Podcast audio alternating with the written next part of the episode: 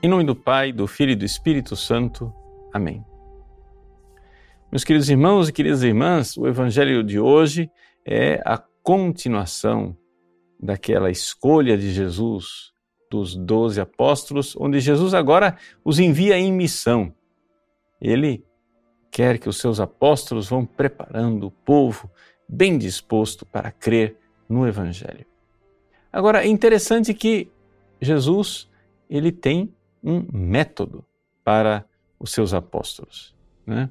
É exatamente isso que o Evangelho de hoje nos ensina. Ou seja, a primeira coisa que um apóstolo de Jesus tem que compreender é que ele vai pregar o Evangelho, mas ele não é simplesmente como um mensageiro que carrega uma mensagem que não tem nada a ver com ele. Ele é um mensageiro que carrega uma mensagem que tem a ver com a sua própria vida. Ou seja, é necessário que o apóstolo de Cristo tenha a vida de Cristo. E aqui que está a maravilha das maravilhas, onde nós vemos aqui, né, com clareza, que quando a igreja nasceu, ela já nasceu católica. A igreja não nasceu, não ficou católica depois. Né? O que é que nós vemos é, de grande diferença entre os ministros protestantes e os sacerdotes católicos? Os sacerdotes católicos, desde o início da igreja, são chamados a viver a vida de Cristo. Ou seja, a viver um desapego da família, vivendo o celibato, a viver uma vida de oração. Né? Hoje a igreja exige que os padres tenham vida de oração, a liturgia das horas faz parte do ministério integral do padre, do sacerdote, de tal forma que a gente vê claramente que o padre não é um funcionário. Não é alguém que simplesmente está aí como servidor do povo, mas é alguém que, como os primeiros apóstolos, deixaram tudo. Né? Deixar tudo para seguir Jesus. E esse deixar tudo distingue o verdadeiro sacerdote católico. Ou seja, por mais que o sacerdote, eh, como os padres diocesanos, não tenham voto de pobreza, é necessário haver um desapego interior, um desapego de coração das coisas materiais. Como Jesus diz no Evangelho: Não leveis ouro nem prata, nem dinheiro em vossos cintos, nem sacola para o caminho, nem duas túnicas, nem sandália, nem bastão por quê? Porque Jesus quer que nós vivamos da providência, ou seja, confiar nas coisas materiais é uma traição do ministério apostólico. Nós precisamos confiar em Deus. Ele é o nosso sustento, Ele é a nossa esperança. Não quer dizer que eh, os sucessores dos apóstolos não tenham que ter uma mínima organização econômica, não é nada disso. É a realidade de que quem realiza verdadeiramente o trabalho apostólico é Cristo em nós. Se nós colocamos muita confiança em nossas forças, nos meios materiais, nas metodologias, se nós nos apegamos às coisas materiais, nós deixamos de agir e de realizar o verdadeiro apostolado como Jesus o quis. Nós vemos em tantas igrejas protestantes como o ser ministro dessas igrejas vai se transformando numa carreira, uma espécie de é, opção de sucesso, de solução da vida financeira para aquele que escolhe ser pastor protestante. Mas se os protestantes são evangélicos, como se queixam de ser, por que não seguem o evangelho? Por que não fazem como os apóstolos que deixaram tudo? Infelizmente, essa mentalidade protestante, que vai transformando o ministro de Deus num funcionário, entrou dentro da Igreja Católica.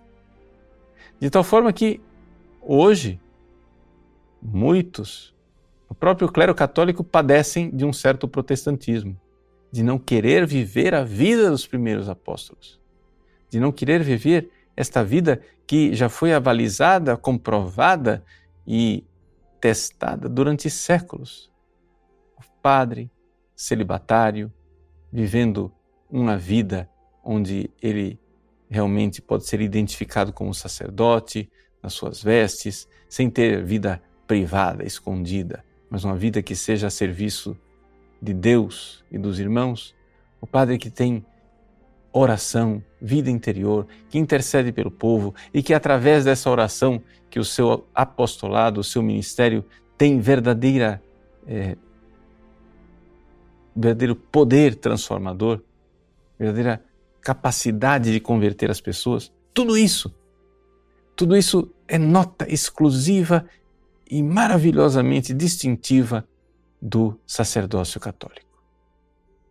Então, no dia de hoje, em que o Evangelho nos fala desse perfil do apóstolo que deve cuidar do rebanho, aquele mesmo rebanho que Jesus se compadeceu, dizendo são como ovelhas sem pastor. No dia de hoje, vamos fazer aquilo que Jesus nos ensinou: rezar ao Senhor da messe. Dai-nos, Senhor, sacerdotes conforme o vosso sagrado coração. Sacerdotes conforme o coração de Deus. Porque também não é somente uma questão de rezarmos pelo número das vocações, mas também pela qualidade das vocações. Para que não sejam sucessores dos apóstolos somente no poder, mas sejam também sucessores dos apóstolos na santidade e na vida. A igreja sempre teve muito claro que os seus ministros deveriam viver uma vida que fosse mais luminosa, exemplar, no sentido de santidade. A própria função do sacerdote de ter que tocar no corpo de Cristo, né? de ter que é, realizar é, coisas que são puríssimas em si, santíssimas em si, exigem dele esta vida. Mas que tragédia, que naufrágio ver que tantos sacerdotes já não creem mais no seu mistério. O Papa João Paulo II, em suas viagens apostólicas pelo mundo, uma vez, quando estava num país africano chamado Gana, ele disse que a primeira missão de um padre é crer no seu próprio mistério. O padre deve crer naquilo que ele é. Porque se ele não crer que ele é outro Cristo e chamado a viver a vida de Cristo, chamado a viver a vida dos santos apóstolos, ele naufraga na fé e não somente naufraga na fé, começa a se comportar como um funcionário, ou pior do que isso, como um mercenário. E quem paga o preço não é somente este mercenário que terminará por ser condenado, mas as próprias ovelhas que, descuidadas, não assistidas, serão atacadas pelos lobos. Rezemos então, rezemos fervorosamente. Senhor, dai-nos sacerdotes conforme o vosso santíssimo coração. Dai-nos sacerdotes santos, sacerdotes que queiram verdadeiramente viver a santidade que viveram os santos pastores da Igreja Católica ao longo dos séculos. Deus abençoe você. Em nome do Pai e do Filho e do Espírito Santo. Amém.